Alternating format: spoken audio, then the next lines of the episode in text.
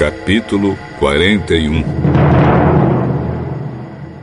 Dois anos se passaram. Um dia, o rei do Egito sonhou que estava de pé na beira do rio Nilo. De repente, saíram do rio sete vacas bonitas e gordas que começaram a comer o capim da beira do rio. Logo em seguida saíram do rio outras sete vacas, feias e magras, que foram ficar perto das primeiras vacas na beira do rio. E as vacas feias e magras engoliram as bonitas e gordas. Aí o rei acordou, mas tornou a dormir e teve outro sonho. Desta vez ele viu sete espigas de trigo que saíam de um mesmo pé. Elas eram boas e cheias de grãos. Depois saíram sete espigas secas e queimadas pelo vento quente do deserto. E elas engoliram as sete espigas cheias e boas. O rei acordou. Tinha sido um sonho. De manhã ele estava muito preocupado e por isso mandou chamar todos os adivinhos e todos os sábios do Egito.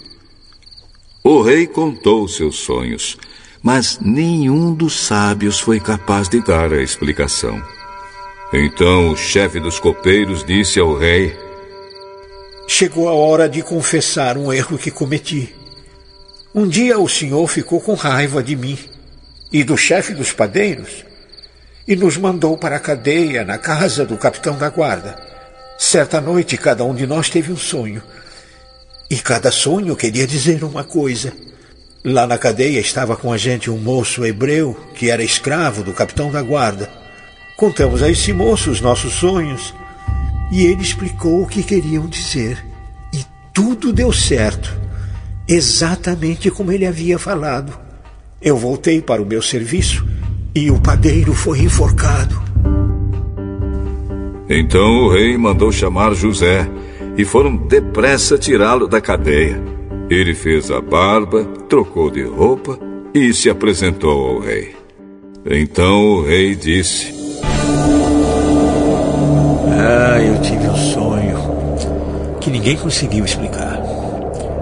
Ouvi dizer que você é capaz de explicar sonhos. Isso não depende de mim.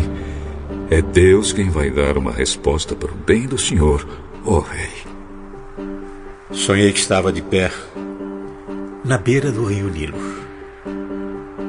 De repente saíram do rio sete vacas bonitas e gordas que começaram a comer o capim da beira do rio.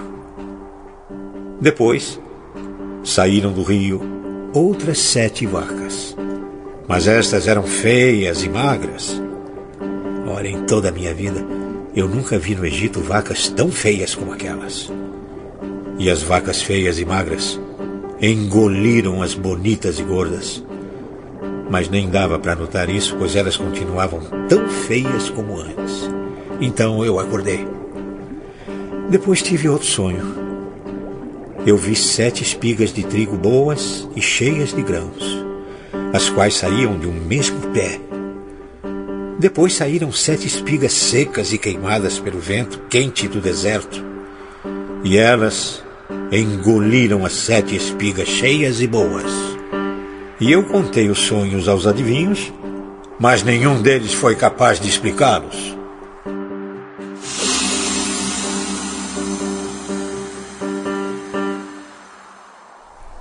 Os dois sonhos querem dizer a mesma coisa. Por meio deles, Deus está dizendo ao Senhor o que ele vai fazer. As sete vacas bonitas são sete anos e as sete espigas boas também são. Os dois sonhos querem dizer uma coisa só.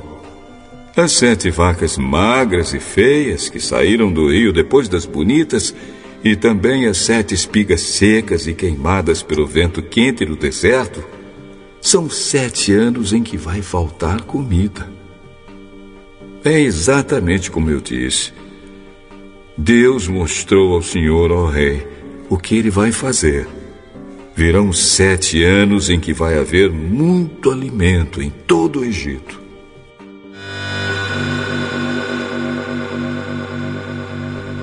Depois virão sete anos de fome. E a fome será tão terrível que ninguém se lembrará do tempo em que houve muito alimento no Egito. Repetição do sonho quer dizer que Deus resolveu fazer isso e vai fazer logo. Portanto, será bom que o Senhor, ó Rei, escolha um homem inteligente e sábio e o ponha para dirigir o país. O rei também deve escolher homens que ficarão encarregados de viajar por todo o país para recolher a quinta parte de todas as colheitas durante os sete anos em que elas forem boas. Durante os anos bons que estão chegando, esses homens ajuntarão todo o trigo que puderem e o guardarão em armazéns nas cidades, sendo tudo controlado pelo Senhor.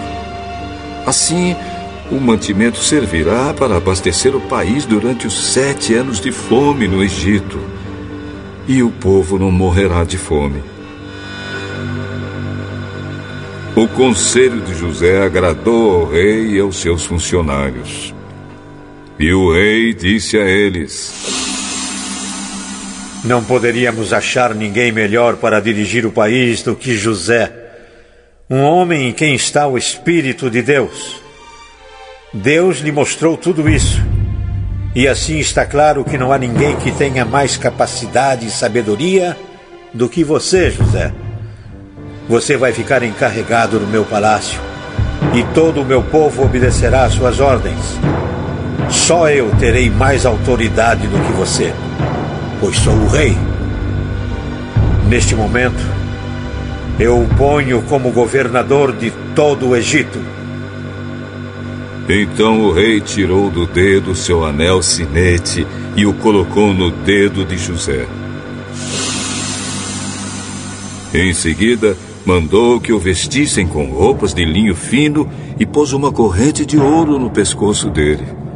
Depois fez com que José subisse no carro reservado para a maior autoridade do Egito, abaixo do rei, e mandou que os seus homens fossem na frente dele, gritando: Abram caminho! Assim, José foi posto como governador de todo o Egito. O rei disse a José: Eu sou o rei, mas sem a sua licença, Ninguém poderá fazer nada em toda a terra do Egito. O rei pôs em José o nome de Zafenate Paneia e lhe deu como esposa Azenate, filha de Potífera, que era sacerdote da cidade de Heliópolis. José tinha 30 anos quando entrou para o serviço do rei do Egito. Ele saiu da presença do rei e viajou por todo o Egito. Durante os sete anos de fartura, a terra produziu cereais em grande quantidade. E José ajuntou todos os cereais e os guardou em armazéns nas cidades, ficando em cada cidade os cereais colhidos nos campos vizinhos. José ajuntou tanto mantimento que desistiu de pesar, pois não dava mais parecia areia da praia do mar. Antes de começarem os anos de fome, José teve dois filhos com sua mulher, Azenate. Pôs no primeiro o nome de Manassés e explicou assim: Deus me fez esquecer todos os meus sofrimentos e toda a família do meu pai. No segundo filho, pôs o nome de Efraim e disse: Deus me deu filhos no país onde tenho sofrido. Então acabaram-se os sete anos de fartura no Egito. E, como José tinha dito, começaram os sete anos de fome. Nos outros países o povo passava fome, mas em todo o Egito havia o que comer. Quando os egípcios começaram a passar fome, foram pedir alimentos ao rei. Vão falar com José e façam o que ele disser. Quando a fome aumentou no país inteiro, José abriu todos os armazéns e começou a vender cereais aos egípcios. E de todos os países vinha gente ao Egito para comprar cereais de José, pois no mundo inteiro havia uma grande falta de alimentos.